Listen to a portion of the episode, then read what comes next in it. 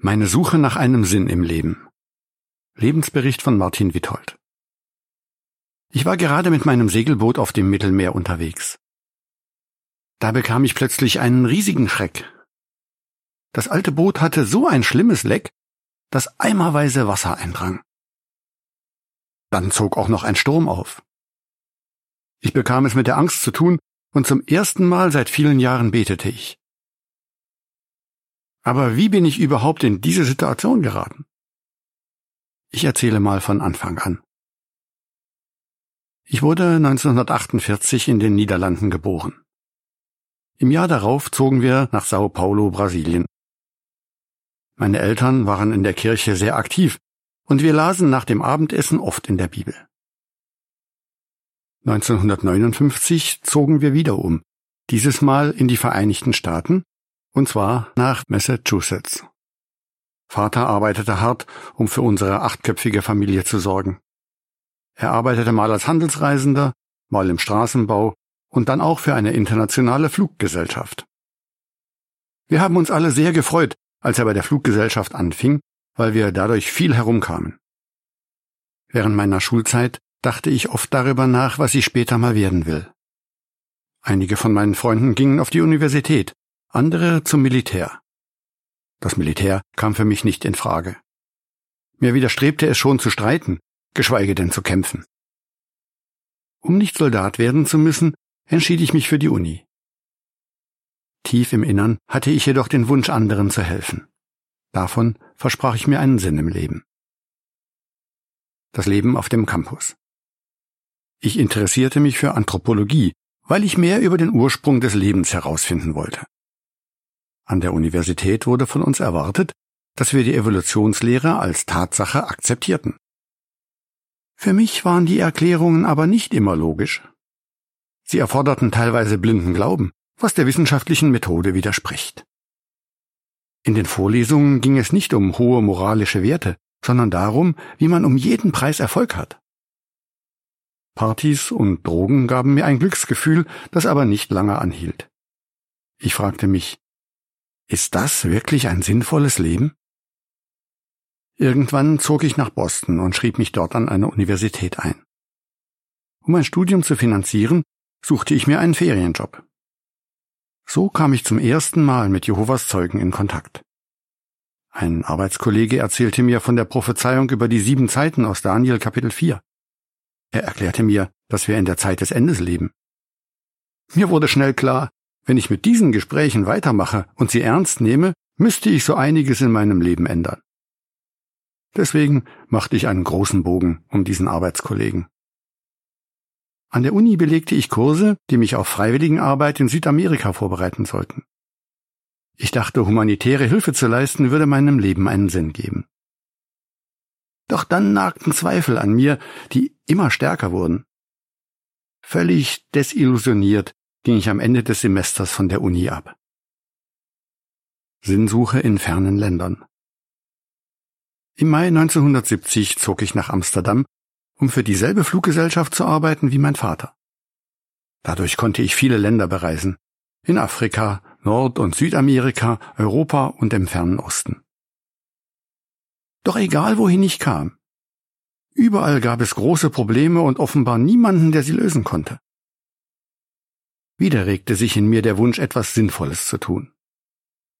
Deshalb ging ich nach Boston zurück und meldete mich noch einmal an derselben Universität an. Doch wieder bekam ich keine Antworten auf meine Fragen über den Sinn des Lebens. Ratlos wandte ich mich an meinen Anthropologieprofessor. Zu meiner Überraschung sagte er, Warum dann weitermachen? Gehen Sie doch am besten gleich von der Uni. Das brauchte er mir nicht zweimal zu sagen. Damit war das Kapitel Universität für mich abgeschlossen. Ich empfand aber immer noch eine große Leere. Also schloss ich mich der sogenannten Flower Power Bewegung an. Mit ein paar Freunden trennte ich quer durch die Vereinigten Staaten bis hinunter nach Acapulco, Mexiko. Wir lebten, scheinbar frei von Sorgen, in Hippie-Kommunen. Aber auch hier entdeckte ich keinen Sinn und kein dauerhaftes Glück. Das Hippie-Leben war geprägt von Unehrlichkeit und Untreue. Mit dem Segelboot auf der Suche. In der Zwischenzeit war ein Kindheitstraum wieder in mir lebendig geworden. Ich wollte über die Meere segeln, nicht als Matrose, sondern als Kapitän. Das ging allerdings nur mit einem eigenen Segelboot. Tom, ein Freund von mir, hatte den gleichen Traum. Also beschlossen wir zusammen, um die Welt zu segeln. Ich war auf der Suche nach einem tropischen Inselparadies, weit weg von allen gesellschaftlichen Zwängen. Zunächst ging es für Tom und mich nach Spanien. In Arenis de Mar bei Barcelona kauften wir uns ein knapp neuneinhalb Meter langes Segelboot mit Namen Likra. Wir mussten das alte Boot aber erst einmal seetüchtig machen. Da es uns nicht darum ging, schnell ans Ziel zu kommen, nahmen wir den Motor heraus, um mehr Platz für Trinkwasser zu haben.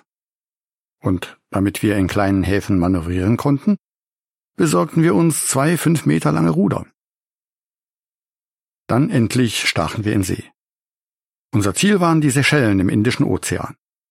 Wir wollten die afrikanische Westküste hinunter und dann das Kap der guten Hoffnung umsegeln. Zum Navigieren verwendeten wir einen Sextanten. Wir orientierten uns an den Sternen und zogen Sternkarten und Almanache zu Rate. Ich war erstaunt, wie exakt wir so unsere Position bestimmen konnten. Es dauerte nicht lange, bis wir merkten, dass unser altes Holzboot nicht seetauglich war. Pro Stunde drangen über 20 Liter Wasser ein. Dann zog der eingangs erwähnte Sturm auf. Und ich bekam eine solche Angst, dass ich zum ersten Mal seit vielen Jahren wieder betete. Ich versprach Gott, dass ich versuchen würde, ihn kennenzulernen, wenn wir hier heil herauskämen. Der Sturm legte sich, und ich hielt tatsächlich Wort. Unter freiem Himmel fing ich an, in der Bibel zu lesen. Dort auf dem Mittelmeer waren wir umgeben von fliegenden Fischen, Delfinen und endloser Weite. Nachts bewunderte ich die Milchstraße und gelangte immer mehr zu der Überzeugung, dass es einen Gott geben muss, der sich für uns Menschen interessiert. Nach einigen Wochen erreichten wir Alicante und ruderten in den Hafen. Dort wollten wir unser Boot verkaufen und uns ein besseres zulegen. Natürlich war es nicht leicht, einen Käufer für ein altes, leckes Segelboot ohne Motor zu finden aber dafür hatte ich jetzt viel Zeit, in meiner Bibel zu lesen. Je mehr ich mich mit der Bibel beschäftigte, desto mehr sah ich sie als Handbuch fürs Leben. Mich beeindruckte ihre klare Sprache, wenn es um ein moralisch reines Leben geht. Ich fragte mich, warum sich so viele Christen nennen, aber überhaupt nicht nach der Bibel leben. Und ich war da ja keine Ausnahme. Ich war entschlossen, in meinem Leben Klarschiff zu machen.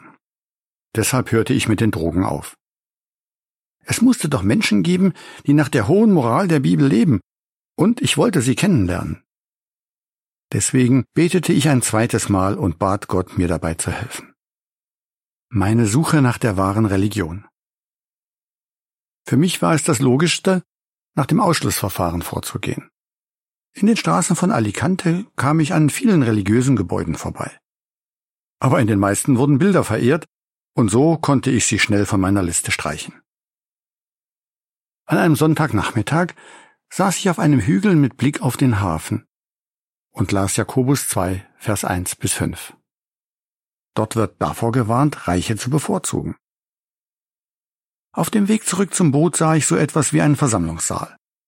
Auf dem Schild über dem Eingang stand Königreichssaal der Zeugen Jehovas. Ich dachte mir, die teste ich jetzt mal. Mal schauen, wie sie auf mich reagieren. Also betrat ich den Königreichssaal, barfuß, mit Bart und in zerrissenen Jeans. Der Ordner führte mich zu einem Platz neben einer älteren Dame. Sie war so lieb, mir beim Finden der Bibeltexte zu helfen. Nach der Zusammenkunft war ich überwältigt, wie freundlich man auf mich zuging.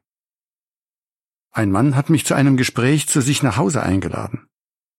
Aber ich hatte meine Bibel noch nicht zu Ende gelesen und deshalb sagte ich zu ihm, wenn ich soweit bin, melde ich mich. Von da an besuchte ich alle Zusammenkünfte. Einige Wochen später besuchte ich den Mann zu Hause, und er beantwortete mir meine Fragen zur Bibel. Eine Woche darauf gab er mir eine Tüte voll mit sehr schöner Kleidung. Wie er mir sagte, gehörten die Sachen jemandem, der im Gefängnis saß, weil er sich an das Gebot hielt, andere zu lieben und den Krieg nicht mehr zu lernen.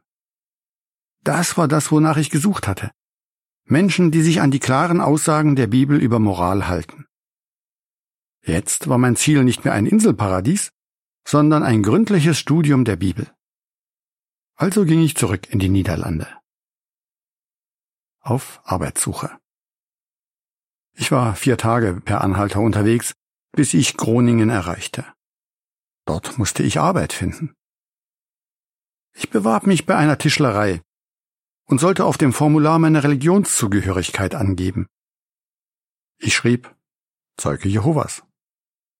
Als der Eigentümer das las, veränderte sich sein Gesichtsausdruck. Er sagte, ich ruf Sie an, was aber nie geschah. Ein anderer Tischler, bei dem ich mich vorstellte, fragte mich nach Zeugnissen und Empfehlungsschreiben. Ich erzählte ihm von dem Holzsegelboot, das ich repariert hatte. Zu meiner Überraschung sagte er, Sie können morgen Nachmittag anfangen. Unter einer Bedingung. Ich will hier keinen Ärger. Ich bin nämlich ein Zeuge Jehovas und lebe nach der Bibel. Ich schaute ihn erstaunt an und erwiderte, ich auch. Bestimmt wegen meiner langen Haare und meinem Bart meinte er, dann sollten wir zusammen die Bibel studieren. Das Angebot nahm ich gern an. Jetzt wusste ich, warum sich der andere Tischler nie bei mir gemeldet hatte. Jehova wollte mir meine Herzenswünsche erfüllen. Ich arbeitete ein Jahr für den Bruder und er studierte in dieser Zeit mit mir die Bibel. Im Januar 1974 ließ ich mich dann taufen. Endlich ein sinnvolles Leben. Einen Monat später schlug ich einen neuen Weg ein. Ich wurde Pionier. Das machte mich sehr glücklich. Im Monat darauf zog ich nach Amsterdam, um eine neu gegründete spanische Gruppe zu unterstützen. Es war richtig schön, Bibelstudien auf Spanisch und Portugiesisch zu leiten. Im Mai 1975 wurde ich dann zum Sonderpionier ernannt. Eines Tages besuchte eine Sonderpionierin namens Ineke unsere spanische Gruppe und stellte uns ihre bolivianische Bibelschülerin vor. Ineke und ich wollten uns besser kennenlernen und beschlossen deshalb brieflich in Kontakt zu bleiben. Schon bald stellte sich heraus, dass wir die gleichen Ziele hatten. Wir heirateten 1976 und blieben Sonderpioniere. 1982 wurden wir dann eingeladen, die 73. Klasse der Gilead-Schule zu besuchen. Unsere Freude und Überraschung war groß, als wir nach Ostafrika geschickt wurden. Wir setzten uns fünf Jahre in Mombasa, Kenia ein. 1987 ging es dann nach Tansania, wo gerade das Verbot unseres Predigtwerks aufgehoben worden war. Dort blieben wir 26 Jahre, bis es wieder zurück nach Kenia ging. Menschen zu helfen, die Wahrheit kennenzulernen, hat unserem Leben einen echten Sinn gegeben. Zum Beispiel war mein erster Bibelschüler in Mombasa ein Mann, den ich auf der Straße traf. Als ich ihm zwei Zeitschriften anbot, fragte er mich, und wenn ich die fertig habe, was mache ich dann? In der Woche darauf fingen wir mit dem Buch Du kannst für immer im Paradies auf Erden leben an, das gerade in Swahili veröffentlicht worden war. Ein Jahr später war er getauft und wurde Pionier. Er und seine Frau konnten fast hundert Menschen zur Taufe führen. Als mir zum ersten Mal der Sinn meines Lebens bewusst wurde, fühlte ich mich wie der reisende Händler, der eine ganz besondere Perle entdeckte. Er wollte sie nie mehr verlieren.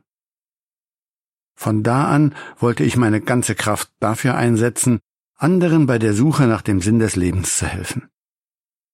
Meine liebe Frau und ich haben hautnah erlebt, wie Jehova seinen Dienern einen echten Sinn im Leben schenkt. Ende des Artikels.